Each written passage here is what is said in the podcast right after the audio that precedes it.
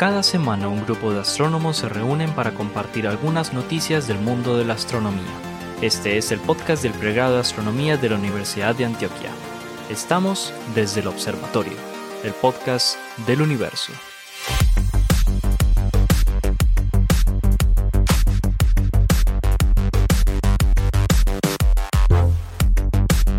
Hola a todos, bienvenidos al podcast desde el observatorio. En este podcast tratamos de eh, hablar de temas de actualidad, especialmente temas en la literatura científica, pero a veces también temas pues, que se están conversando en el mundo de la astronomía, la astrofísica, la cosmología, la ciencia espacial, la exploración espacial, todo, todo lo que, lo, lo que hay alrededor de este tema. Muy bien, eh, en el podcast estamos normalmente profesores eh, de astronomía de la Universidad de Antioquia. Aquí está conmigo el profesor Pablo Cuarta, el profesor Esteban Silva, el profesor Germán Chaparra, el profesor Juan Carlos Muñoz y quien les habla, el profesor Jorge Zuluaga. Pero en este episodio tenemos una noticia bomba. La noticia bomba es que tenemos una nueva integrante en la, eh, como dicen por ahí en las emisoras decentes, eh, en la mesa de trabajo. Entonces, estamos muy contentos Nosotros porque se decimos ha en la unido tripulación. en la tripula, mejor, mejor, más Star Trek Crew. Eh, es- tenemos un nuevo tripulante en este, en este viaje que es la doctora Adriana Araujo, profesora de la Universidad Sergio Arboleda, o sea que ya no es, oiga, entonces que ya no podemos decir que es el podcast de eh, solamente el pregrado de astronomía de la Universidad de Antioquia, no, que es un podcast de astronomía, ¿correcto? Doña Adriana, bienvenida a su programa a partir de esta fecha. No, súper contenta. ¿Cómo están todos? Súper contenta de estar aquí. Ya fui invitada dos veces y por ahí me dijeron, Eh. pues va a tener que quedarse. Y bueno, y aquí No, ya. estoy. Sí, es que Listo, como aquí venías estoy. a cada rato, pues de una vez Es que sale más es- barato los, la, la- la- ¿cómo es que es el pago de seguridad social así, ¿cierto? Sí, claro. Vale, es que sí. eso Porque con, por- con contratos como por podcast es muy muy difícil. No, y como dicen, como dicen, esta semana estuve, como dicen ustedes aquí en Colombia, toda gomosa buscando los equipos y vainas. Buscando Pero bueno, ahí, ahí noticias. es, no, buscando noticias Oiga. y con Joshua ahí reunida que si las pruebas de sonido, que vamos a comprar un micrófono, que yo no sé. Bueno, ahí estoy. La van a poner a, a comprar micrófonos para Muy que bien. se le digan que no sirve. Eso. Pues le cuento a Doy, doy cuenta que ya, doy, doy cuenta que a mí me pasó. después de 35 programas Esteban por fin consiguió micrófono, imagínese. En cambio usted entra en el primer programa ya con su micrófono. Entonces, Yo- yo- a a, mí, en el capítulo 2 me dijeron que Jorge lo iba a sacar y nos los iba a regalar unos Bose. Que sí. Y sigo, sigo ser- esperando. Que No, está- ser estoy- estoy- estoy parte esperando del, las- del trabajo. La, la- las la- donaciones. Las Sí. donaciones en la página de, por favor, a los que nos quieran donar algún, algún dolarcito para comprarle La los dotación. Para comprar los micrófonos de Para nosotros. comprar la, la dotación de trabajo para el podcast. Oiga, este, este podcast habla de todo menos de astrofísica. Bueno, vamos a comenzar entonces y le, y le doy la bienvenida, entonces le damos la bienvenida a Adriana y que empiece entonces este episodio eh, suyo. Adriana, ¿qué nos trajo para hoy? Bueno, la noticia de hoy es un poquito retornando a mis, a mis inicios. El podcast, la última vez que estuve de invitada, ya, de invitada, ojo, eh, Germán trajo una noticia de relatividad Cuando general. era de esos Eso, cuando eran de esos invitados, exactamente. Germán trajo una noticia donde decía, bueno, la voy a llevar porque es de relatividad general, como está Adrián y qué sé yo, y voy y le traigo otra noticia diferente. En esta vez soy yo la que trae retorno a la relatividad general y eh, se trata sobre un posible descubrimiento, ¿verdad? Una posible detección, porque por primera vez se, haría, ¿no? De ondas gravitacionales de alta frecuencia. Esto lo hizo un grupo de investigación en física de partículas y materia oscura, y ahí es donde está la, la combinación y la fusión súper chévere. Fue publicado un artículo el pasado 26 de agosto en la Physical Review Letter. Todo el mundo sabe que publicar en la Physical Review Letter no es cualquier cosa. En donde reportan eso, una posible detección de ondas gravitacionales en alta frecuencia. En esta noticia hay varios puntos interesantes. La fuente, eh, posiblemente, ¿verdad? Uno de los puntos interesantes es la fuente que posiblemente produjo esa posible detección de ondas gravitacionales. Y mm, una puerta más, eh, que es lo, es lo chévere, también una puerta más hacia la investigación de agujeros negros primordiales, óigase bien, agujeros negros primordiales y su Wow. vinculación con la materia oscura. Son muchos los artículos que hay hoy en día y estudios donde hay una vinculación de que el halo de materia oscura en las galaxias es parte o viene a partir de estos agujeros negros primordiales. Para los que no sepan, los agujeros negros prim- primordiales son, teorizados por Hawking más o menos en 1971, un artículo de Hawking, por supuesto, donde eh, hay varios mecanismos de formación de esto. Uno de ellos es la inhomogeneidad del espacio-tiempo en los tiempos o en, la, o en la escala, digamos, en los tiempos de Planck, ¿verdad? ¿Qué ocurre? Em, con respecto al primer punto que comenté, que es la, parte de, la, de que están posiblemente vinculados a agujeros negros primordiales, eh, es súper interesante también porque las, las detecciones que han habido de ondas gravitacionales, que los ha hecho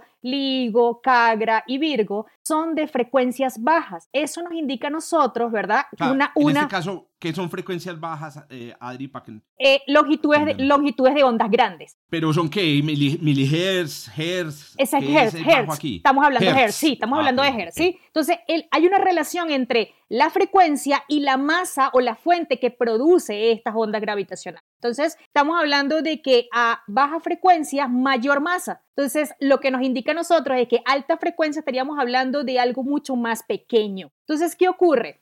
Em, sí, entonces eh, lo interesante de este estudio, ¿verdad? Es que em, en este mismo año, en febrero, hubo otro artículo en la Physical Review, pero está en la Physical Review D, donde estaban tratando de explicar eh, la formación de este tipo de agujeros negros de masas entre 1 y 2.5 masas solares. Entre los objetos compactos que conocemos, por ejemplo, una estrella de neutrones no pasa a más allá de 2.6, 2.5 en masas solares. Y el agujero negro más ligero llega hasta 5 masas solares. Entonces, hubo una detección reportada por LIGO eh, donde había un agujero negro de 23 masas solares y uno de 2.3 masas solares. Entonces, mejor dicho, un objeto de, dos, de aproximadamente 2.3 masas solares. Entonces, teníamos claro cuál era el objeto grande, el de 23, pero el de 2.3, 2.4 más o menos, no se sabe qué tipo de objeto es. Eso abrió totalmente de nuevo la ventana al estudio de este tipo de objetos pequeños. Entonces, em, el, el estudio es súper interesante porque abre nuevamente esa ventana hacia mirar hacia esos objetos primordiales y la vinculación con los halos de, de- de materia oscura en las galaxias. Entonces, eh,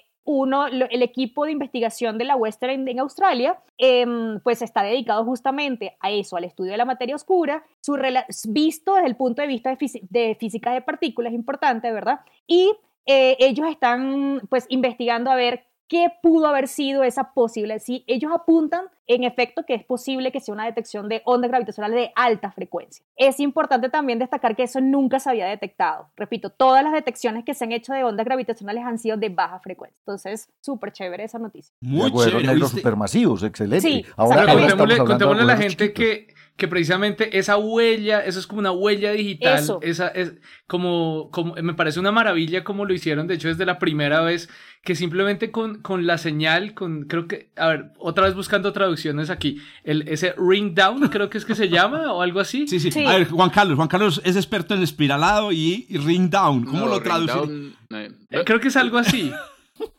que es, que, que es, que es como el último coletazo No, pues, de la down. colisión de, la colisión de, ver, de- los dos agujeros negros pero lo chévere es que son es una huella digital o sea con eso identifican exactamente cuáles objetos estaban ahí es una Exactamente. forense Sí, una, una, una ciencia forense tremenda Relatividad forense. Sí. Oíste, Ah, está Adri, bueno, está bueno ese término. Está bueno ese Pero término. no, no relatividad una cosa forense. de la noticia. No sé si estaba eh, elevado. Yo me elevo con, con facilidad.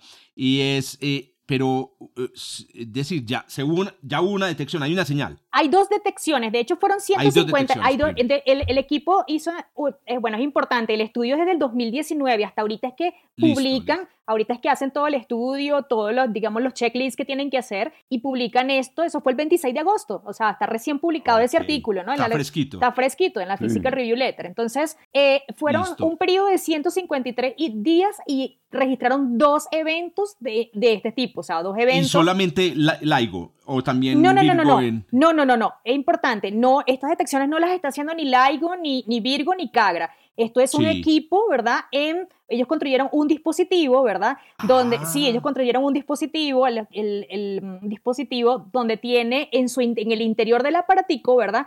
Hay un Sí. disco de cuarzo, el cual él Wow. resuena, ¿verdad? Él resuena con Ah, alta. Porque po- para alta frecuencia necesita un objeto más Re- pequeño. Resonador Exactamente, de un resonador de de onda, exactamente, ¿sí? Entonces, este dispositivo está, es, una vez que la onda llegase a entrar ahí, ¿verdad? Hace la resonancia, él está conectado hacia unos dispositivos, una, manda un impulso eléctrico conectado a unas placas conductoras, y ahí es donde emite la señal. Ah, Wow. pero entonces esto, sí- esto es Pero pues, bomba. Sí, un, sí, es sí, un sí, sí. Para los de es gravitacionales detector, sí, una Pues para- detección en la. Universidad Western de del tamaño de Australia. un reloj. De la Pero no hay universidad. lugar a tener entonces otra contra una, una, una observación complementaria con Sí, Juan, con LIGO eso, eh, o con... eh, mm, el punto es que Las el, exactamente, los rangos de frecuencia, porque No son sensibles. no son sensibles, porque los detectores que están aquí en Tierra están hechos justamente para bajas frecuencias, grandes masas, ¿ok? Claro. Entonces, el punto es que eso también es chévere, eh, pues, hacerlo notar para las Sí. personas que nos están escuchando, y es que eh, el tipo, la frecuencia nos indica a nosotros, eh, la fuente procede, la fuente que emitió esa, esa onda gravitacional, pero también nos indica a nosotros los detectores que vamos a utilizar para poder observar. Claro. Es como si LIGO fuera un radiotelescopio y este instrumento fuera un, Un un telescopio, telescopio de luz De visible o. De luz, telescopio un telescopio exactamente, de en microondas, otro rango. Ah, tal En cual otro como la onda electromagnética se, se distribuye a lo largo de un, un- de un espectro grande, eh, am- digamos, sí, amplio, también la onda gravitacional lo hace, solamente que nos indica a nosotros la fuente que lo emite y por supuesto los detectores que son capaces de observar eso. Y lo me otro que me imagino par- que, que la- la las contrapartidas electromagnéticas también serían muy débiles para poderlas detectar de otras maneras. Mm, Sí, otra de las, Pues sí, imagínate. eh, y otra de las, ellos dejan, ojo, ellos están diciendo posible detección de ondas gravitacionales de alta frecuencia, ¿no? Claro, claro. Porque, y en el artículo, en la última parte, que es en las, digamos en las conclusiones, dicen que, bueno, van a chequear obviamente que no haya sido una distorsión justamente de, la- de- de parte de una onda electromagnética, pues, ¿no? O sea, que haya... Correcto. Y lo otro que me parece excitantísimo, lo, tú lo dijiste, eh, Adri, es pues que realmente esta sería la manera de por fin detectar agujeros negros primordiales, porque que son muy, de muy baja masa, pero no tan baja masa No tan como, baja. La, la- como para que se evaporen. Porque Exactamente. una de las de los métodos de detección de, de, de agujeros negros primordiales es cogerlos evaporándose. Sí. Pero aquí no, aquí los cogeríamos chocando. Pero también es la relación que existe, o sea, vuelve a, a, digamos, ese auge, a abrir nuevamente la ventana de la relación entre los agujeros negros primordiales y la materia oscura. Y la materia oscura, también Exactamente. otro tema. Exactamente. Bueno, aquí- me permito aclarar aquí a todos los oyentes, sobre todo los que conectan por primera vez, primero que se tienen que suscribir para poder seguir escuchando a partir Sí. de... Mentiras que no. suscríbanse, por favor, suscríbanse. Y lo segundo es que aquí en el, en el enlace que encontrarán abajo de, en, el, en su plataforma de podcast, van a encontrar eh, las memorias del, del podcast donde está la noticia, la- el artículo, etcétera, para que puedan profundizar en los detalles. Súper. Bueno, doña Adriana, excelente mija, ¿no? Bacanísima esa noticia, además un tema súper excitante.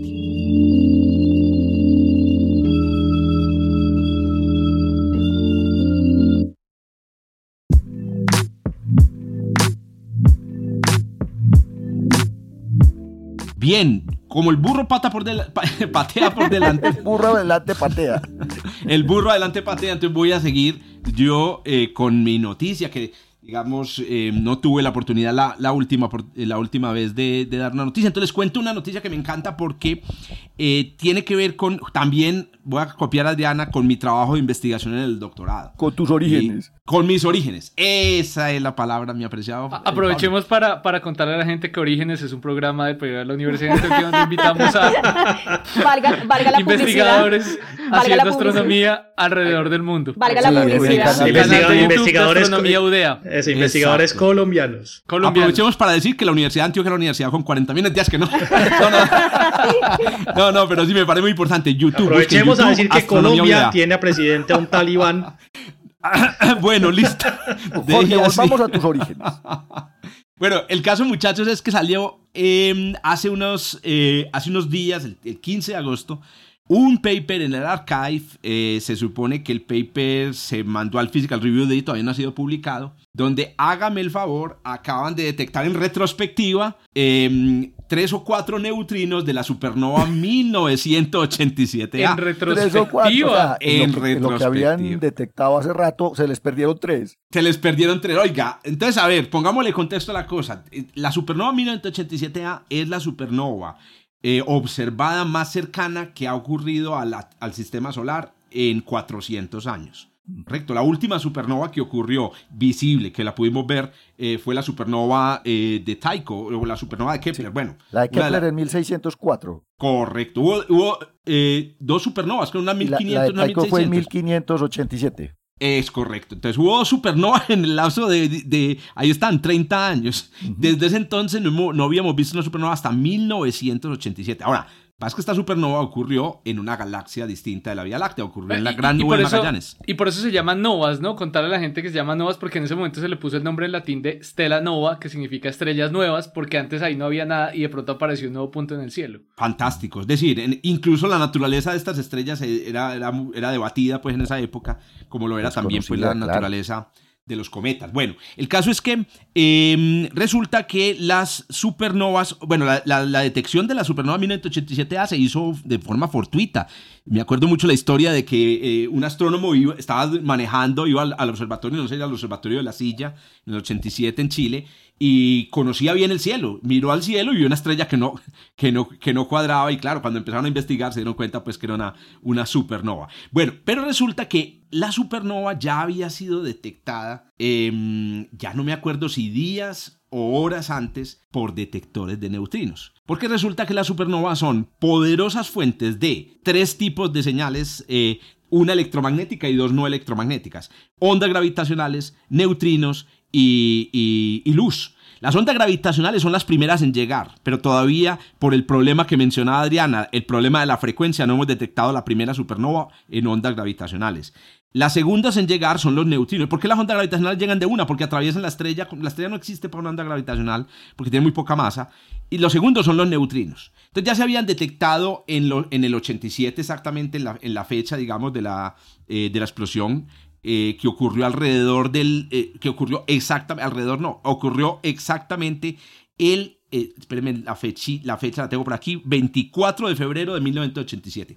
¿Qué sucede? Se detectaron alrededor de unos 15 neutrinos. En total se detectaron. Y yo recuerdo muy bien esto porque mi, mi tesis fue- de doctorado fue la detección de neutrinos de supernovas. Con esos 15 de neutrinos se pusieron a prueba las teorías de del colapso estelar. Por ejemplo, la duración. Esos 15 neutrinos llegaron en 10 segundos, que es exactamente el tiempo de deleptonización, que es el proceso físico que ocurre durante la formación de una estrella de neutrones y que da lugar a una cantidad de neutrinos violentísima, gigante. La cantidad de neutrinos que emite, la energía que emite una supernova en la forma de neutrinos supera en un factor eh, de, de 100, de 1000, un factor de 1000 a 10000 la energía producida en forma de luz. Entonces, ¿qué sucede? Eh, Los neutrinos, esos 14 neutrinos, muchachos, esos, no sé, es como, ¿cómo se los, los 14 cañonazos, algo, algo así. Es decir, No, ese es el tesoro. No sé Los, los- los el 14 tesoro de cañonazos que no son conocidos a nivel eh, Adriana, internacional. ¿ya sabes cuáles son los 14 cañonazos? No, no sé. Adri sí sabe, ¿no? No. 14 cañonazos. Ah, no, no, a partir de ahora este podcast se declara que es solo para colombianos. Mentiras que no. 14 colom- cañonazos. Eso, eso- Es- eso- eso no pega muy bien con la, la nueva integrante del grupo. Sí. No, por supuesto, por supuesto. Que a propósito notaron que doña Adriana es una orgullosa venezolana, pues tenemos aquí nuestra cuota también internacional. Oiga, pues entonces esos 14 neutrinos, los 14 cañonazos son el nombre de una colección eh, de popurrí De- de, de- de música, música bailable, bailable que, que publicaba Discos Fuentes en diciembre. Ah, Publicaba, no, claro que sí. En Venezuela Todavía. contaba- claro, en Venezuela hay los Cuando, cuando cañonazos. la música se vendía en vinilo. Además, Bueno, que a además, propósito, muchos ah, artistas CLP. venezolanos hicieron parte de los 14 Que a cañonazos. propósito, los 14 cañonazos, 7 eran venezolanos. Ajá. Eran bandas venezolanas y cantantes can- venezolanos, típicamente. Pero oiga, oiga, ya terminamos hablando, es que LPs. Bueno, Pero bueno, entonces, ¿qué sucede? Resulta que mm, dentro, esos neutrinos, los neutrinos detectados en 1987 se detectaron con dos detectores que eran, con tres realmente, Kamiokande, ¿cierto? El detector IBM, que son detectores de agua, y un detector de cloro muy famoso también, eh, que es el, de- el detector que está en la mina Homestake en, en, en- en Estados Unidos. Que está Listo, un la poco de historia quedó ahí. kilómetros bajo tierra, ¿no? Sí, claro, todo, ah, sí, muy importante. Estos, todos estos detectores, y esto es un factor muy importante, y que ahora lo menciona Sherman, para, para distinguir los neutrinos de una supernova de los neutrinos producidos por un montón de otros procesos, incluyendo los neutrinos solares. El Sol también emite neutrinos. Donde hayan cosas nucleares hay neutrinos.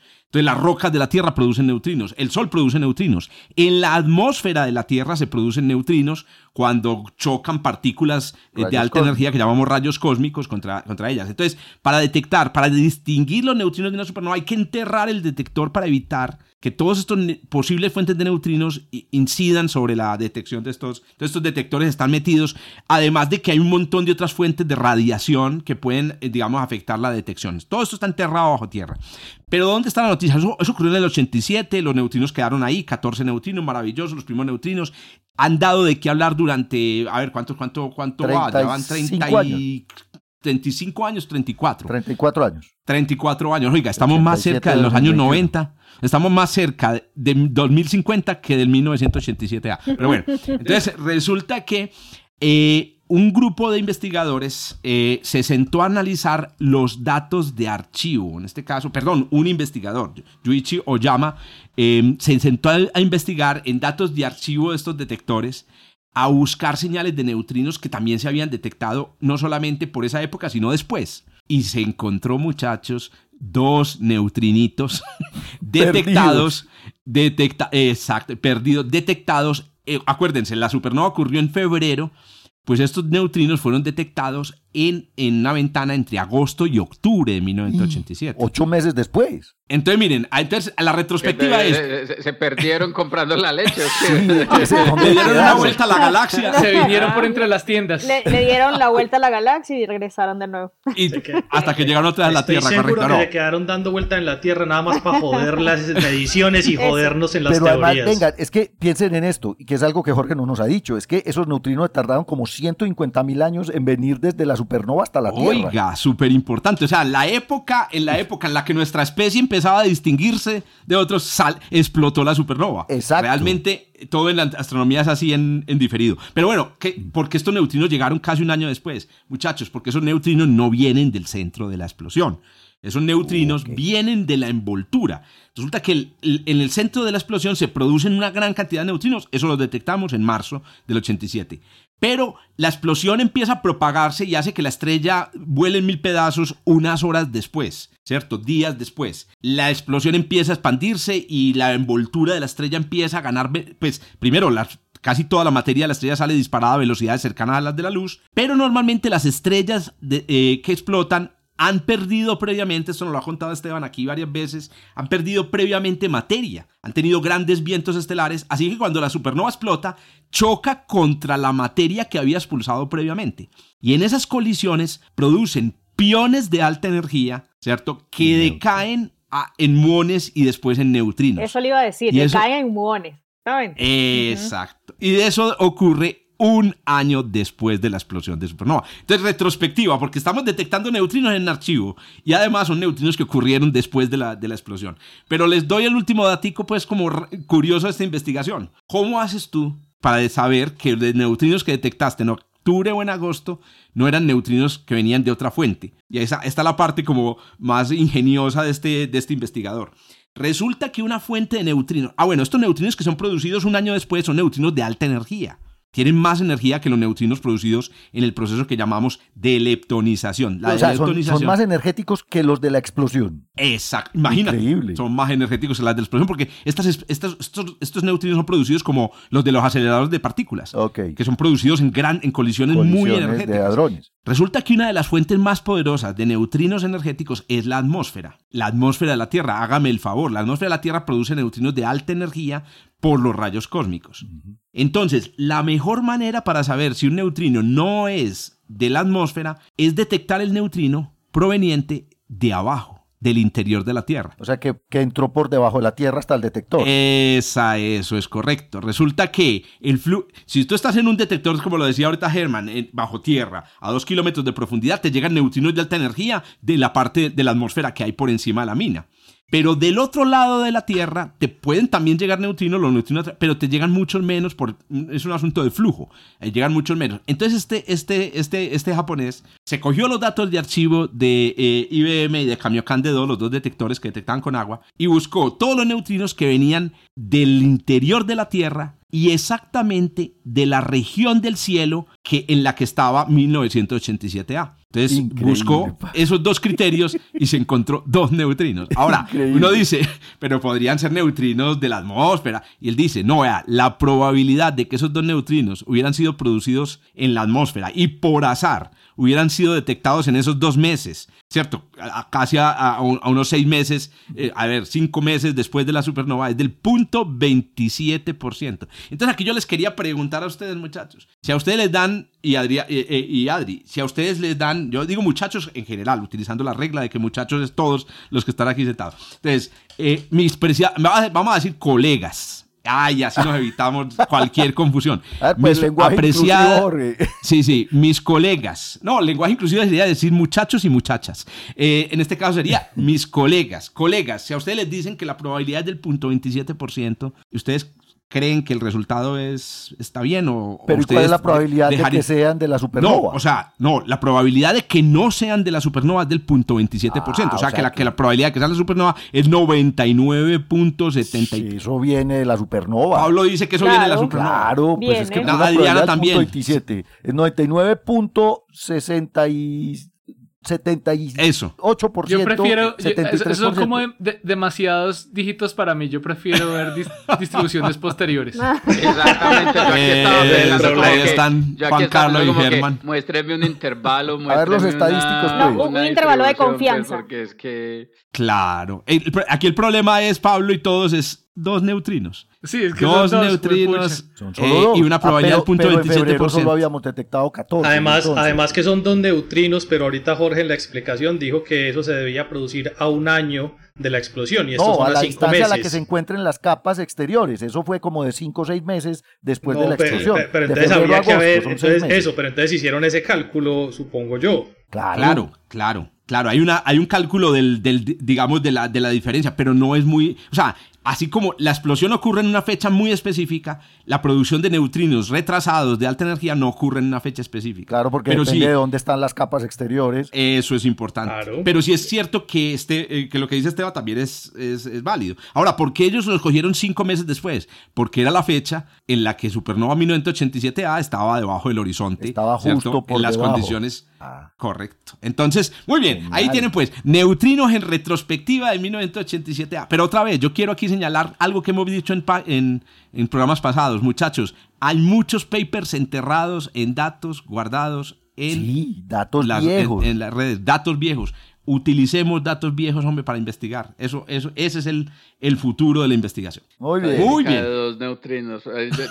Está bueno es ver cuál es la estadística que hacen para ponerla en un examen. Ve, tengo que hacer un examen dentro de ocho días. detección, detección de Eh, neutrinos de dato. supernovas a a calcular de la, a calcular la de los- probabilidad de que esos dos neutrinos vengan de la supernova. Para, los, dato para los estudiantes de Juan, eh, oigan el podcast. Por eso, Oigan no, es el que, podcast. es que si no lo están escuchando ya perdieron. Ah, listo. Les cuento que mi, mi tesis de doctorado era justamente qué podíamos hacer no con 2, no con 14, sino con 10.000 neutrinos. ¿Y de dónde va a ¿Cierto? coger 10.000? Tiene que explotar aquí al lado de la casa. Exacto, una supernova a menos de 10 kiloparsec, a menos de 30.000 años luz y un detector como Hiper Kamiokande que está proyectado a construirse. Estos detectores eran de 5 toneladas de agua, el Hiper Kamiokande son 100.000 toneladas de agua. Ahí sí que vamos podrían a detectar coger 10.000 neutrinos neutrinos. por montón. Super Kamiokande sí volvió a operar. Aquí ella Super hablando Kamiokande entre- sí, sí, el, el- el- vos viste que estuvo apagado porque se, le, se estallaron, Se, se- se estallaron las pantallas. se estallaron los, los tubos Los fotovoltaicos, pero él detectores de, volvió. de rayos gamma. Él volvió a,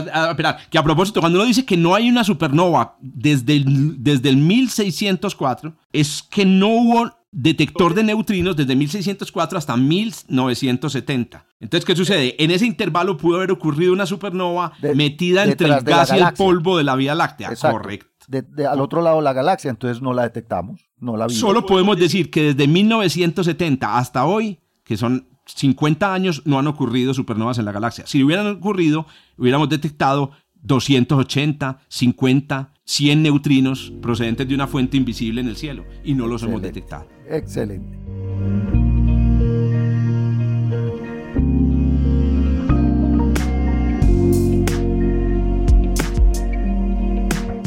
Muy bien, don Juan Carlos, hermano. A ver, pues, láncese usted me ruedo toca otra a vez. Ah, pero Traigo una claro. noticia que a mí me gusta mucho. Traigo una noticia que a mí me gusta mucho porque es que este, este, este tema es muy bacano.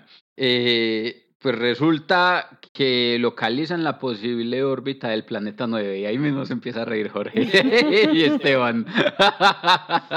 El Con planeta esto, X. el planeta 9, el planeta 9. Ustedes recordarán que por allá más o menos en, en, en 2016 un par de astrónomos de Caltech propusieron eh, la, la, la idea de que para poder explicar algunas anomalías que se observan en algunos de los cuerpos del cinturón de Kuiper, eh, se podía, todo esto se podía explicar pues induciendo la, la existencia de un planeta extra que se ubica pues allí en esta región.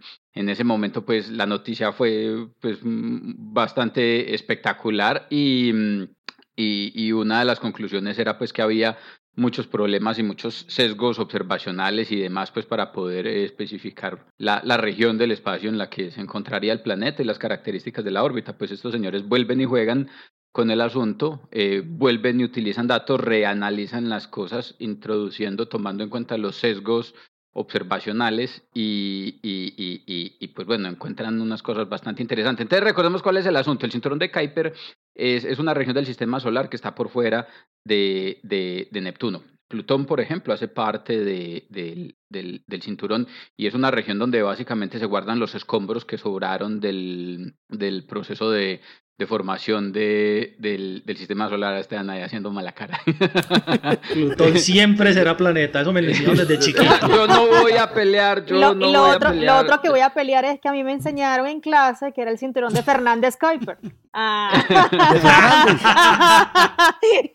no, y sí, de- señores. También hay otro Doña Adriana está muy bien informada. Julio Fernández, uruguayo, fue el, uno de los predictores. Fueron, dos, fueron tres. Sí, de Edgeworth, Edgeworth Kuiper y Fernández. Exacto. exacto. Pero bueno. Entonces, y, y yo siempre les digo a mis estudiantes, por, en honor a los latinoamericanos, nuestra contribución ha sido borrada de la historia. Vamos a llamarlo el cinturón de Fernández Kuiper. Aquí no te quiero molestar ahí, Juan- Juancho. No, no, no, eh, mejor, porque es que realmente esta noticia se sale de mi tema, y es, pero me llama mucho la atención. Entonces, métale la cucharada, eh, eh, todo lo que quieran. Entonces, la idea es que la teoría o la idea detrás de este, de este asunto es que precisamente eh, eh, el, movimiento de los planetas está motivado pues, por la interacción gravitacional que ellos experimentan, no solo con el Sol, sino con los planetas vecinos, eh, para poder determinar con suficiente precisión el movimiento de Marte, de la Tierra, de, los demás cuerpos del sistema solar. Hay que tener en cuenta no solo la manera como el planeta interactúa con el Sol, sino la manera como el planeta interactúa con los demás planetas del sistema solar. Mirando precisamente el comportamiento, por ejemplo, del movimiento de los planetas en la zona externa de Saturno y de Neptuno, de Neptuno fue, por ejemplo, como se descubrió Urano. Urano se descubrió precisamente por las perturbaciones eh, eh, Neptuno, perdón, fue Neptuno como se por las descubrió de Neptuno Urano. por las perturbaciones que éste inducía sobre Urano. Cuando Exacto. los astrónomos iban a mirar a Urano, Urano estaba corrido un poquito para la izquierda, para la derecha, para arriba, para abajo, y eran como, pero ¿qué es lo que está pasando? Y ese qué es lo que está pasando es que tiene que haber un fantasma que jala el planeta para arriba, para abajo, para un lado, para el otro, Y- y Y Esteban se ríe. Es la materia oscura. Es la materia No, oscura. ah, no. Yo creí que Esteban se estaba riendo porque Plutón también se descubrió, También. supuestamente creyendo, descubrió. creyendo, pero, era una ilusión. No perturba a Neptuno ni el No, a nada. Plutón, es, no es- Plutón no es un planeta. Perturba. Esteban. Entonces, el- la, la idea es que las perturbaciones gravitacionales, en efecto, son importantes, pues porque si en principio nosotros conocemos todo el inventario de cuerpos en el sistema solar, al menos el inventario de cuerpos principales, de cuerpos masivos, pues entonces las perturbaciones que estos, que estos cuerpos masivos ejercen sobre los cuerpos menores, que fuera que se observaran y que se, se- que se pudieran descubrir, eh, se podrían explicar precisamente por la interacción con estos cuerpos más grandes. Pues entonces resulta que, que haciendo observaciones pues, de algunos cuerpos menores en, el, en la parte externa del sistema solar, pues estos señores argumentan que, que, que no se pueden explicar completamente pues, con la presencia de los planetas en la zona interna, pues en el sistema solar que ustedes le enseñaron en la escuela, y que debería haber algo perturbando el movimiento de estos, de estos cachivaches por fuera. Principalmente se, notan, eh, eh, se nota mucho en las inclinaciones de las órbitas de algunos de estos cuerpos en el sistema, en el sistema solar, eh, en el sistema solar, exterior. Entonces, haciendo pues las, las consideraciones del caso, la idea es que este cuerpo está lejos, está suficientemente lejos como para tener una órbita eh, que lo pone en un periodo orbital que tiene del orden de los 10.000 a los 20.000 años. Hijo del diablo. Eh, Si es que está- Neptuno, tiene un periodo 380 unidades orbital astronómicas. que, exactamente. Nep- Neptuno tiene un periodo que tiene 165 años. Entonces, este man tiene que estar en la quinta porra. Oiga, no ha dado una vuelta desde la invención de la agricultura. No, eso justamente No, se iba a decir. Muy, muy lejos. Es que y, la está- hipótesis, y la hipótesis es que no se ha descubierto, aparte de que pues apenas se habla de él desde hace 3, 4 años, porque muy probablemente se encuentra, o lo más probable es, en efecto, que se encuentre en, la, su, en, en su región de eh, Apoastro, Las órbitas de los planetas no son necesariamente circulares, la órbita de la Tierra es muy circular, pero las órbitas de, de, de los cuerpos en el sistema solar no tienen por qué ser circulares y una órbita con una alta excentricidad hace que el planeta pase muy rápido cerca al Sol, pero cuando se aleja se demore todo el tiempo del mundo mientras que está en la región de Apóstol. Piensen en el cometa Halley, por ejemplo. Él Pero qué llega, tan de pasa, mala nosotros. Saluda, saluda cuando nosotros o no hemos nacido o estamos muy chiquiticos y nos toca esperar a que nos estemos casi que muriendo porque él en este momentico está pasando por la región más Oiga, lejana me gustó, me gustó. Adri, de. Adri, Cuénteme. usted, ¿a usted le tocó el paso del cometa Halley? No. Deje así, deje así, deje así. Esteban, ¿a usted le tocó? ¿A usted le tocó, Esteban? Claro. Ah, ya. No voy a preguntar eh, a Germán. Pues estaba muy chiquito, no me El Ah, no, pero 86. tocó, estaba vivo. Sí, sí, sí. Yo, no me acuerdo en qué año fue Ah, Halley. bueno. Fue en el En el 86. Esa es la manera de no, medir, yo de medir la edad de las personas. pues. No, sí estaba viva ya. Ah, Oiga, sí, una estaba cosa- así. Una, una cosa, una cosa O interesante. sea, todos los Juan, aquí presentes estaban vivos, o sea que todos mostraron la edad. Exacto. Ya, pero no más. ¿Oíste? Eh, Dale, Eso es lo que dale. llamamos en Colombia votar la mostrar, ¿eh, ¿qué? Dejar caer la cédula. Dejar Dejar caer la caer la cédula. cédula, pero astronómicamente. Uy, se te Una cosa interesante, Juan, de este Sí. artículo es que el primer autor es Michael Brown, que fue quien descubrió a Eris. Él se ha dedicado a Oh, estudiar el cinturón de, Esa- esa- de los, los manes son conocedores del, del tema. Del los tema. manes son Oiga, y en Twitter se tema. llama Pluto Killer. Deje así, deje así. Porque él fue uno de que los lo que hizo, él fue uno de los que hizo, ¿cómo es que llaman? Eh, el, el lobby en el 2006 para que de- demotaran. A ver, ¿cómo traducimos demotar? Para que le quitaran su estatus Espérate, de- de- Degradar. y, y es que de, Degradar. de, motar, de Degradar. motar estaba en inglés. degradar sí, demoting, sí, o, claro. o reclasificar. Ajá, Exacto. Muy bien. Oiga, no vamos a dejar a, Entonces, a- a- entonces, a Juan pues, Carlos terminar pues, pues, noticia. estos señores cogieron otra vez los datos eh, de las características pues, de, los, de los sistemas, de los, de los cuerpos menores pues, en el cinturón de Kuiper que se cree pues, están siendo afectados por este objeto. Se restaron los efectos de las perturbaciones de Neptuno, que en principio pues, son de las más importantes para el movimiento de estos cuerpos allá. Yo no he leído el artículo, pero probablemente también tuvieron en cuenta las perturbaciones de Júpiter, que deberán ser también importantes en alguna medida para estos cuerpos, y analizaron de manera un poco más completa los observa- observacionales, los sesgos de incompletez. Es lo que pasa, lo que pasa es que hay regiones del cielo que uno quiere mirar más que otras, ¿cierto? Entonces, por ejemplo, eh, eh, cuando se hacen mapas del cielo, los mapas del cielo están más densificados hacia, eh, eh, eh, si estamos mirando estrellas, hacia la región del plano de la galaxia y, y menos enfocados a las regiones perpendiculares porque lo que se está buscando son estrellas en la galaxia misma. Eso introduce un sesgo y uno lo conoce, o en astronomía lo conoce como sesgos de incompletez porque el mapa no está completo en el sentido que uno prefiere observar más unas regiones que otras. Eso hace y afecta de alguna manera cuando uno quiere estimar, por ejemplo, la probabilidad de encontrar un objeto, eh, eh, esa probabilidad va a estar pesada por cuán completa es tu observación del cielo en una región determinada. Entonces estos señores hicieron un análisis de completez del cielo, trataron de cuantificar esos sesgos de, de incompletez en sus observaciones y con eso pues encontraron, hicieron unos mapas, la idea es que, o la invitación es a que entren y miren en la noticia los mapitas con las figuras donde aparece precisamente la eclíptica, el mapa del cielo, la eclíptica y las regiones de probabilidad donde se puede encontrar el, el, el, el planeta, lo van a ver en las regiones más, más rojitas, rojitas, eh, eh, rojo oscuro, eh, que muestran pues precisamente las regiones en las que en principio si se quiere hacer la búsqueda del cuerpo se deberían concentrar pues los esfuerzos. Los resultados muestran o los resultados indican que el cuerpo entonces tiene una masa del orden de 6.2 masas terrestres. Una Es una masa pequeñita, pero no es una masa eh, eh, Despreciable, eh, es una despreciable para un objeto que se encuentre en la región externa del cinturón de Kuiper, que debe tener una, una- unas características con una órbita que lo ponen entre 300 y 380 unidades astronómicas del Sol, mientras que el planeta pues se mueve a lo largo de su trayectoria y tiene una inclinación orbital relativamente grande, de 16 grados. Relativamente grande, pero no está ajena a la que tienen muchos cuerpos en el cinturón de Kuiper. Eh, Plutón tiene una inclinación orbital de 17 grados, lo que, lo que lo pone incomparable. Pero aquí viene el detalle, la magnitud. La magnitud promedio de este cachivache es de 22 magnitudes. Para El ponerles una referencia. espacial.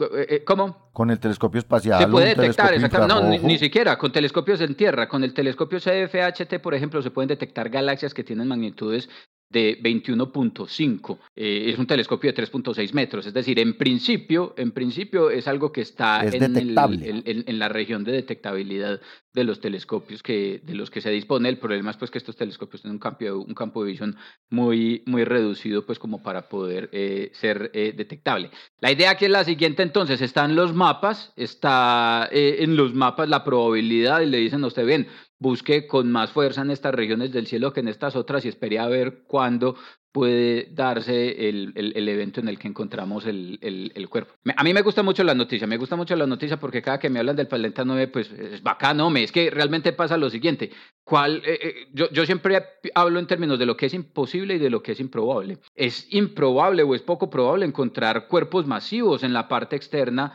del, del sistema solar, pero realmente es imposible. A mí me parece que realmente hay mecanismos que pueden hacer que cuerpos migren a la parte externa y se queden depositados en órbitas externas. Y la pregunta es bien, ¿cuánto es el efecto que surten estos cuerpos potencialmente masivos en, las, en, los, en, en- en- los cuerpos del, del cinturón de Kuiper, por ejemplo, o en, las, en otros objetos de la nube de, de la nube de Oort?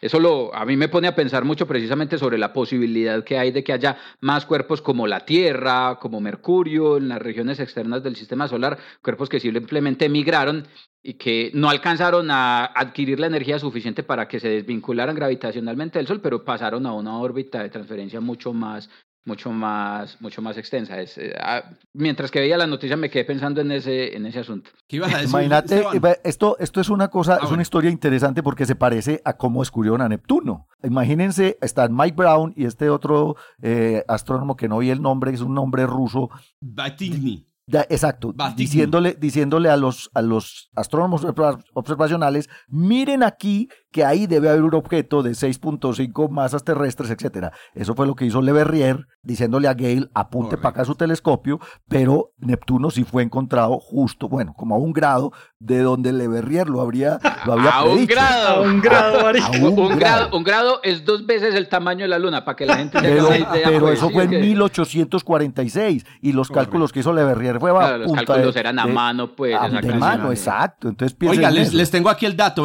mirando los mapas que del, del artículo, me da que el planeta está en la constelación del Toro. O sea, que Tauro. en, en- en una, en, una, en un rango más o menos entre 10 y entre 18 y 22 grados de declinación. O sea, estamos hablando ya no de dos lunas, de dos, de dos radiolunares, sino que estamos hablando como de 20 radiolunares. Es una porción muy Es un área muy grande de cielo, búsqueda. Es una tajaota de cielo. Y hay que Habrá que esperar que hace el poderoso. Exactamente, yo creo que ahí, No, no, no, que ¿cómo esperar que LSST? sale. Acuerde que es B, B, El R- Vera Vera- Rubin. Eso. BRT. Los Rubin. Rubin hay que esperar que sale allí. Esteban, que hasta que se habla de No, no, no, no, yo, yo, yo que quería agregar que como teoría y como estudio me parece muy interesante, pero si uno se va a ver la, la, la estadística al día de hoy de planetas detectados en otros sistemas eh, eh, orbitando alrededor de otras estrellas, no hay ningún planeta de ese tamaño detectado tan lejos de su estrella. Precisamente Quiero porque decir- es que es muy difícil. Además, Sí, sí, no, no, no, es pero, pero 300, pueden ser varias 800 cosas. Puede que sea muy difícil la detección, que yo entiendo eso para nuestro caso o para esos casos, pero también es que puede que sea difícil que el proceso se dé.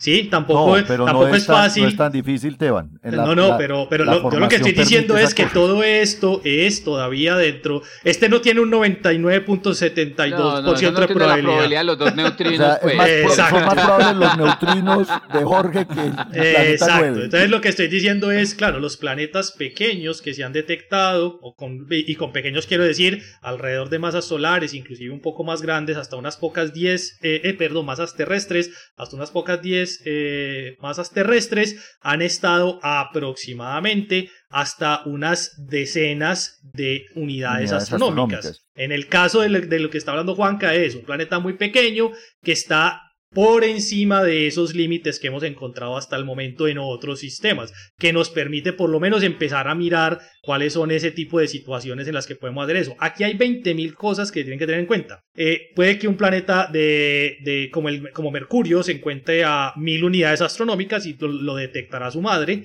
pero eso puede existir, así de sencillo, y simplemente, inclusive acá pueden haber otros 150 planetas que tienen el tamaño de Ganímedes, para irnos un poquitico más allá, y que estén a 450 unidades astronómicas y que simplemente no los vamos a ver nunca. Oiga, eso antes puede de que pasar Pablo acá. haga la acotación, quería hacer esta curiosidad que me imagino que la conocen todos, del único paper que yo he visto en la historia que sacó una imagen a escala natural, uno a uno, del objeto de estudio del paper. Sí, Y es un paper que salió, est- esto es del 2019, proponiendo que el planeta 9 era, Adriana, hágame el hijo de pucha favor, un agujero negro primordial de 10 masas terrestres. Resulta que un agujero negro primordial de 10 masas terrestres tiene un radio de 4.5 centímetros. Entonces, el paper... Entonces, encuéntrenlo pues. Eh, no, no, eh, de- de descubrirlo va a ser imposible, pero lo que me pareció curioso es que el paper saca una imagen que es un disco negro, disco negro. de 4.5 centímetros dice, aquí está el objeto que van a buscar en escala 1 a 1. No, no seas miserable. No, no, me encanta. pues. Pero, pero si hay una cosa importante que hay que. Hay una cosa importante que hay que aclarar y es que la formación planetaria permite objetos de ese tamaño a 200 o 300 unidades astronómicas. Otra cosa es que los detectemos. Otra cosa es que, es que como vos decís, no se ha detectado ninguno, pero eso es un sesgo observacional. Es que no podemos eh, detectarlos porque no afectan para nada a su estrella y los métodos de detección exoplanetaria que tenemos tienen que tener, digamos, una afectación importante sobre la dinámica estelar. Entonces, sí es posible que existan esos objetos a 300 unidades astronómicas. Lo que es cuasi imposible es verlos. Si no lo podemos ver aquí en nuestro sistema solar, imagínate en otro sistema planetario. Eso es cuasi Es imposible. muy difícil. El Oiga, planeta 9 de Russell. Más Exacto. Oiga, más curiosidades, más curiosidades. Ya, ya ve que fue Juancho se dio cuenta. El paper que acabo de decir que podría ser un agujero negro primordial salió publicado en Physical Review Letters. Pero estos aburridos del PRL no les dio la gana de publicar la imagen del agujero negro a escala 1 a 1. No, no, ¿Qué- no le dejaron publicar. No se lo dejaron publicar. más serios. ¿Qué Claro, porque se María? iban a gastar, se iban a gastar tinta en un Tinta. círculo de 4 centímetros. No importa, todas las es que imprimen. pintan el 4.5. anillito, que pinten el Es anillito, la no, no, los no, primera no. vez en la historia que se publicaba la imagen de un objeto a escala 1 a 1. No, En De un no, un objeto paper, astrofísico. Pero, pero, Eh, esa no, pero esa, eso, pero esa no es la imagen del objeto, sería el tamaño del objeto. El tamaño, Eh, eh. exacto. Ah, este Pablo, este Esteban sí, no, Ah, arruina no, no. todo. Todo Esteban. Arruina todo, no, piñata. lo arruinaron los de la revista que no lo quisieron publicar. Ve, un detalle coqueto. Esa ley que dice que los ningún, ningún descubrimiento se llama, según su descubridor original, se llama la ley de eponimia de Stigler. Que no la descubrió Stigler, sino Robert Merton. Ahí está. Está buenísimo. No, no, es- espérate, espérate, Paulinche. Necesito, Germán, que anotes por favor en las memorias eso, eso porque necesito que la gente lo. La ley de Stigler. Twitter, excelente. Twitter, Twitter. Mándelo, Oiga, un Twitter.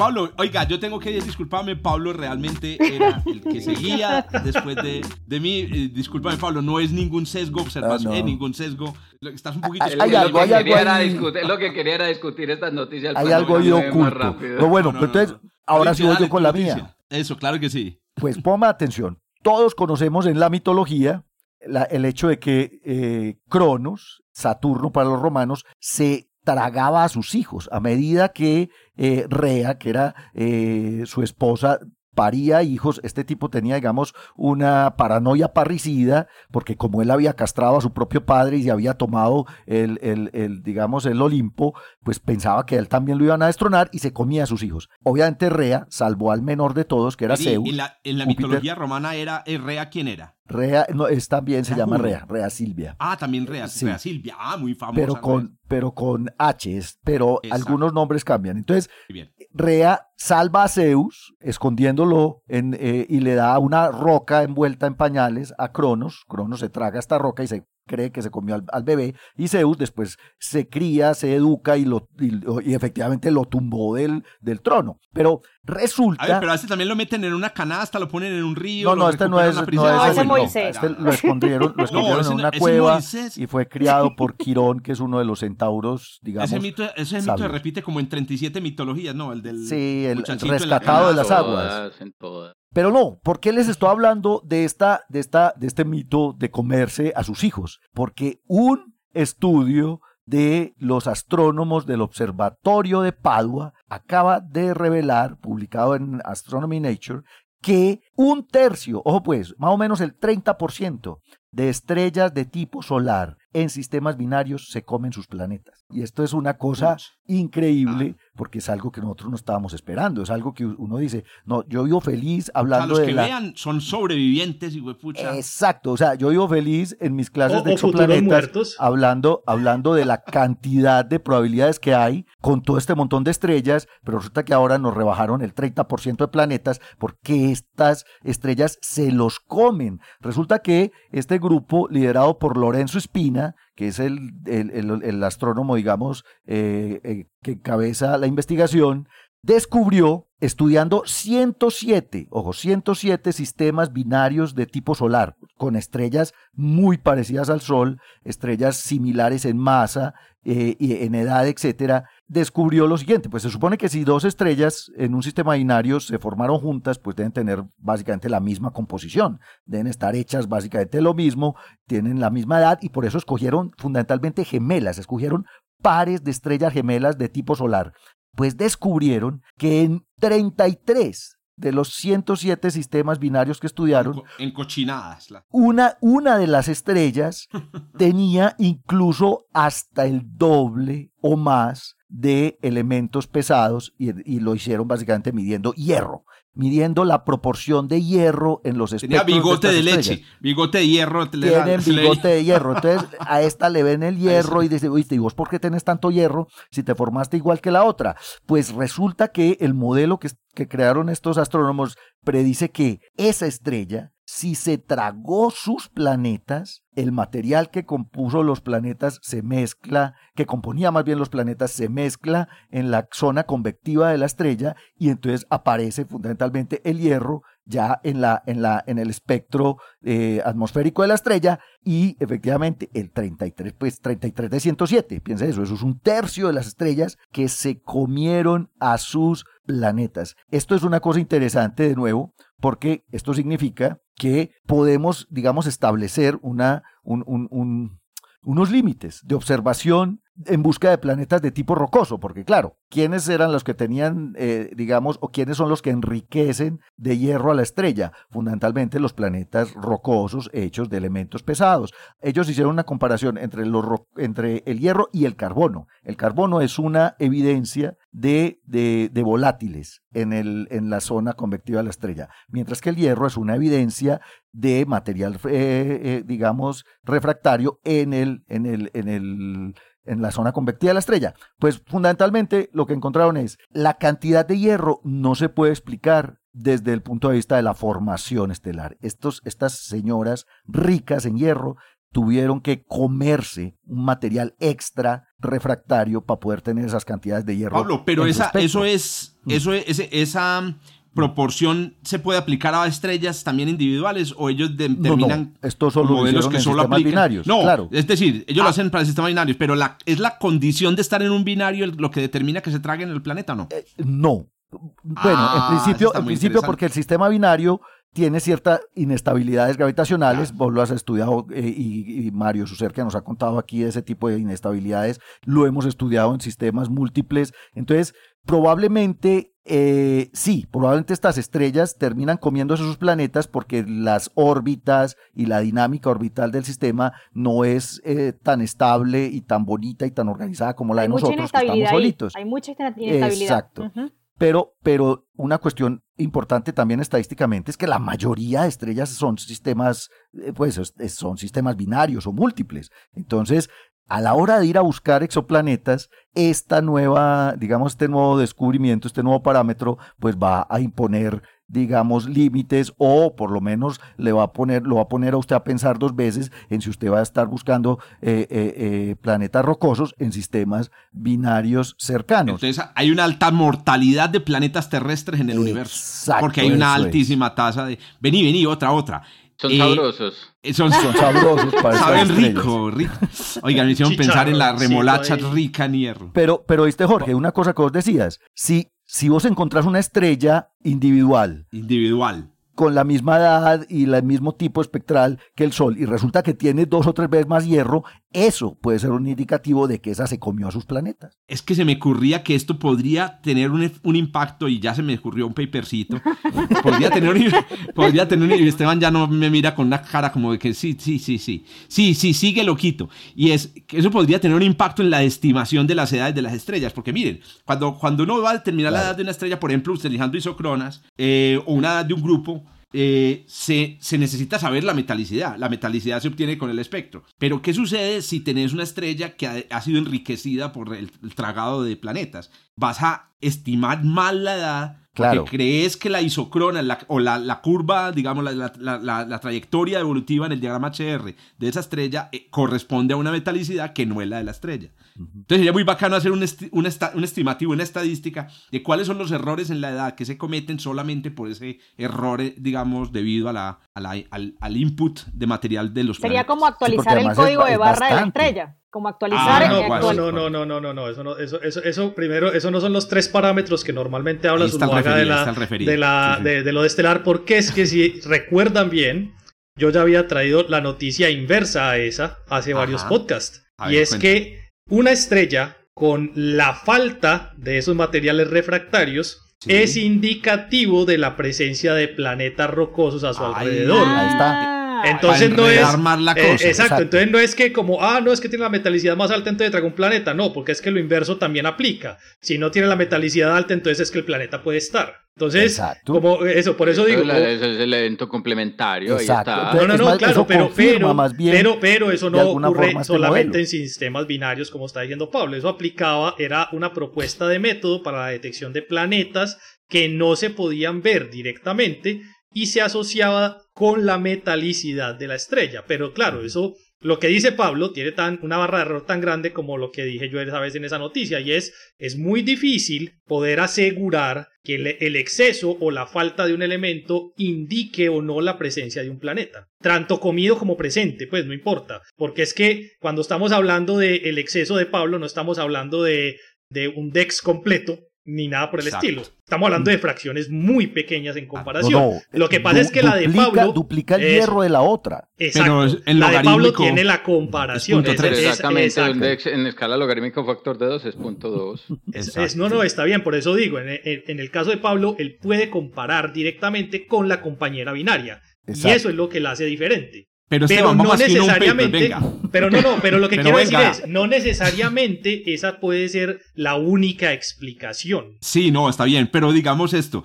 Usted dice, eh, hay un punto cero un dex de error en la, en la metalicidad. ¿Cuánto se re- ¿Cómo se, se, copi- se, se traduce eso en error de edad? Entonces vamos a decir, todas las edades podrían estar sistemáticamente equivocadas por 3 gigayears solo debido al enriquecimiento en metales por tragada de planetas. Ya no, ya está el paper. Déjenme que ya lo, va- lo voy a poner. Lo escribo en, esta, en este a Realmente, Ya les eso. mando el overleaf. Eso, entrate ya está en el arcade. Eso, no, por eso, realmente, realmente, por ejemplo, el método que explicaba ahorita eh, Jorge de uno pasar una isocrona, que es esta línea teórica por donde debería estar, sobre un conjunto de estrellas que en principio tienen toda la misma metalicidad, eso es la teoría. Quiero decir, Claro, eso es lo que uno esperaría que pasara y que todos los punticos estuvieran sobre esa línea tan bonita teórica. Sin embargo, cuando uno coge la vida real, uno ve que la dispersión alrededor de esa línea da para que el error en la metalicidad sea de por lo menos 0.3, 0.5 dex. Eso lo ponemos en la sesión de discusiones, tranquilo. no, no, ya estoy aquí. a lo en que una- me en refiero, en a lo que me refiero es que el error en, en esos casos está dentro del rango propuesto por Pablo y eh, en la noticia, pues quiero decir, porque claramente el, el proceso de formación puede tener un montón de factores extra durante el proceso de formación. ¿Sí? Ya No, veo pero que ellos, es- ellos si también Esteban no lo- analizaron otras opciones para el Sí, enriquecimiento. sí, supongo que no, y yo supongo que obviamente. está publicado analizar un montón de cosas extras que a mí se- seguro se me están pasando por alto. Sí, Ya por veo que eso, si Esteban me toca de, refer- de referir, no me pasa el paper. No, No. Adri, vámonos para otro journal más bien. Eso, Vamos eso. para un No, journal más Hágale, bien donde, hágale, dele la hágale palabra a para Esteban para que Nature hable de su Astronomy. noticia. Hágale para Esteban tiene cara. Venga, Esteban tiene cara de referee de astronomía Pero es astrophysics. mejor tener no, a Esteban lo de- mandamos a, es mejor a tener- LMN RAS. Es mejor tener a Esteban de nuestro lado. Esteban, te invitamos a un paper. Ve, ahí está. Eso, cuatro ahí autores. está de una. Eh, cuatro autores, no, cinco autores. Ah, se nos salió Germán. Sí, Germán Sí. está, ya se despidió. Listo, muy bien. Excelente, Paulín Sherman. Entonces vamos a llamar las- a esas estrellas estrellas cronos. Chronostars. Eso, Chronostars.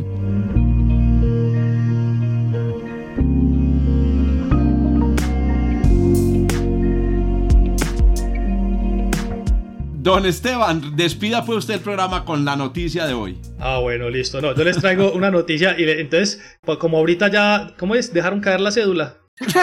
Con la edad. Entonces, Astronómicamente. venga, eh, ¿no? eh, eh, ¿Dónde? astronómicamente. eh, no, yo, a- a- No, yo no sé, a se les cayó por Borra- ahí. borren eso, Entonces, borren eso. Les voy a decir una, les voy a, pensar- les voy a empezar una frase y ustedes me terminan a ver cómo, cómo es que termina esta frase. Pasa en la vida real, pasa en. TNT. En Muy TNT. bien. Sí. Listo. La noticia de hoy. de- La, la noticia de hoy es en el otro sentido. Pasa en, T, en- bueno, en TNT, pasa en las películas, pasa en la vida real. Ah, bueno, es eso. Hace un mes, yo estoy seguro que todos estuvieron hiper pendientes de lo que ocurrió en la Estación Espacial Internacional, ¿cierto? A ver, ay, yo no me acuerdo. ¿No? Sí, por estos días se detectaron. No, no, hace un mes, Hace el un mes, 29 de julio, Que, a precisamente. ver, Dadri, usted, usted supo qué- pasó en la no me acuerdo. Ah, Ustedes han visto, han visto estas 29. películas, ah, 29 de julio, han visto estas películas donde hay una nave espacial y de pronto, y que seguro hay un montón de películas. Ah, ah, un a peligro de, de impacto. No. No, no, no, no, no. Un peligro Ah, de despresurización. No. Ah, entonces ¿Qué no, pasó? pero A ver, deja de a ver. La, la- la. Estación Espacial Internacional se construyó por allá a finales de los 90, empezó a estar habitada a principios de los 2000 y pues quiere, quiere decir esto ya tiene más de 20 y pico de años, ya está mayorcita. Y uno esperaría que los problemas más básicos no ocurran, pero los problemas más básicos ocurren. Imagínense que se acopló una cápsula que iba a llevar allá material y la cápsula de un momento a otro encendió los propulsores Ay, jue... como un sistema de emergencia de la Ay, cápsula. jueputa. Y eso se ve reflejado Es como en que el le prendan espacio. el carro en el garaje. No, eso no es como que se le prenda a uno el carro en el garaje porque Es estás en el espacio. Porque, porque eh, estás en porque vos- vos- vos con el carro en el garaje, vos no estás dentro del carro. Exacto. Y el carro en el garaje, si se prende, no se mueve. Claro, no Además- mueve la casa. Exacto. Una propulsión que Ay, hemos visto en las películas que, que cuando tratan de salvar a- al astronauta, entonces empieza a emitir aire y entonces empieza a maniobrar. Pues a la Estación Espacial Internacional le prendieron por accidente o se le prendió como una medida de emergencia que fue un error en programación. Se le prendió una de las turbinas de una de las cápsulas y comenzó a rotar sin Ay, control. Pucha. ¿Sí? Entonces eso es lo que uno se imagina pasa en la vida real, pasa en las películas, pero no, pura, realmente pura pasa de Gravity. Gravity, Exacto. Gravity, Gravity. Exacto. Gravity, pero Gravity no es la única en la que pasa eso. De hecho, eso A ocurrió en la historia real, pues eh, en una de las cápsulas donde estaban empezando a sacar eh, en lo- a final, a principios de los años 60, cuando estaban empezando Ah, las el maniobras. Apolo. De- Con una Claro, Gemini. le pasó con el sí. eso le pasó, pasó uno de los a, Apolos, con una Gemini, le pasó a, a. Neil Armstrong, le pasó a Neil varios. Armstrong. A Neil Armstrong era el Armstrong, piloto. Exactamente. Exacto. No, pero, Pero, la de Neil 6 Armstrong no fue Neil Armstrong. muchísimo más grave. Lo que pasa es que la, la cápsula de Neil Armstrong era mucho más pequeña, entonces respondía más rápido al efecto. No, Aquí Pablo, mo- pero no, es que no fue con la Gemini, sino fue probando las Apolo, las primeras Exacto. Apolo. Sí, no, sí. pero, pero este, esta cosa de descontrol que empezaron a rotar por un retrocohete sucedió en la Gemini 6. Sí, también, pero fue con Neil sí. Armstrong. Sí, sí, sí, Eh, esa. Porque en la película First Man, First Man aparece esa escena, ¿cierto que sí, Adri? Sí. Creo que Adri también. Sí, sí, es sí. en First Man. Bueno, Mm. esto le pasó Fishman. hace un mes a la Estación Espacial Internacional. Sin embargo, estamos hablando de una proporción muchísimo más grande Claro. que, el- eh, que, que- que una Gemini en ese caso. Pues empezó a rotar y hasta que encontraron de dónde, se demoró girando por una hora Ay, aproximadamente. hijo de puta, Bueno. qué madre. sin control de la estación. Entonces, claro, como Lo tenían yo- bien escondidito. No, no, no, no, no, eso, eso salió a la luz pública sin ningún problema después del control, de retomar Obviamente, control, obviamente. obviamente. Obviamente.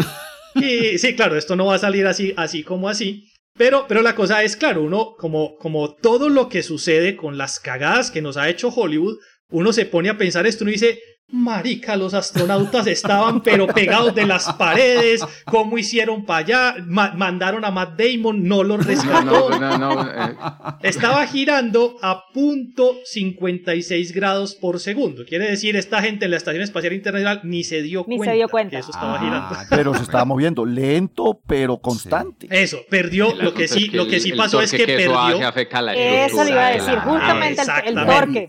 Y, perdió mucha altura. Porque, Ay, porque salió de control y perdió mucha altura, pero al Oye. rato lograron recuperar control y colocarla en la órbita donde debería estar. Y uno diría, bueno, pues listo, esto ya pasó, juepucha, es que hace un mes estuve a punto de ver la estación como me caía encima.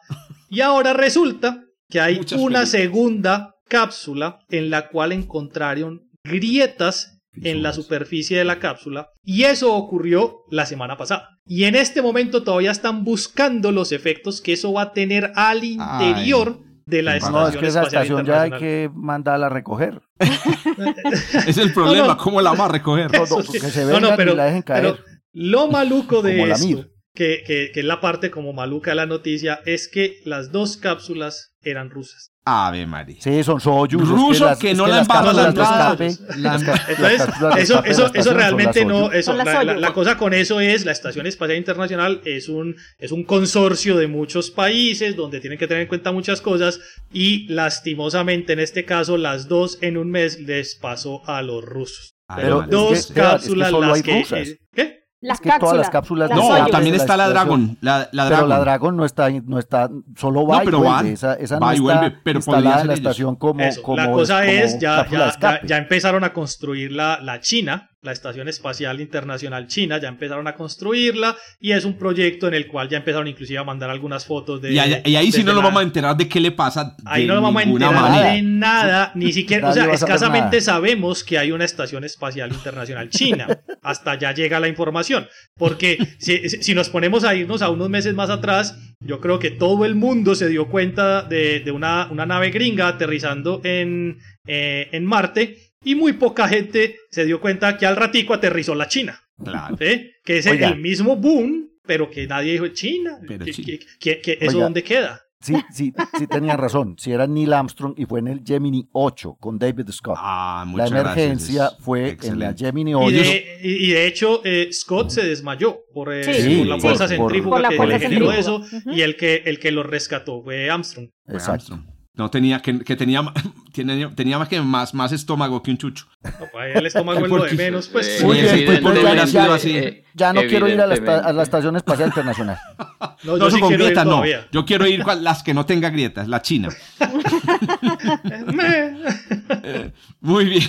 Excelente, mi apreciado, mi apreciado Esteban. Ah, Oiga, pues ya está ahí la, la noticia, pues está la Estación Espacial Internacional. No vuelvan a prender los motores de la Estación Espacial Internacional. Bueno, oiga, les recordamos a todos los que están escuchando que tienen que suscribir, que aquí abajo está la información sobre todos los artículos y que tenemos una, nuevo, eh, una, una nueva integrante, Nuevo eh, miembro nuevo, la nueva miembro, nueva, mi nuevo colega, no, fue pucha, una nueva integrante de esta tripulación. Así que, eh, Adriana, bienvenida de nuevo y esperemos que eh, tu presencia en esta mesa nos traiga muchas buenas noticias Esperemos y que nos otros aguante. 500, 500 suscriptores. Vamos a eso. Muy bien. Bueno, muchachos, nos vemos entonces en el próximo episodio. Chao, chao. Chao. Chao, chao. Cuídense Chao. mucho. Gracias por escuchar desde el observatorio. Estamos en Spotify, Apple Podcast, Google Podcast y muchas más plataformas. Realizado por Jorge Zuluaga, Esteban Silva, Pablo Cuartas, Juan Carlos Muñoz y Germán Chaparro, profesores de astronomía del Instituto de Física de la Universidad de Antioquia. Con la producción y edición de quien les habla, Josué Giraldo, pregrado de astronomía de la Universidad de Antioquia.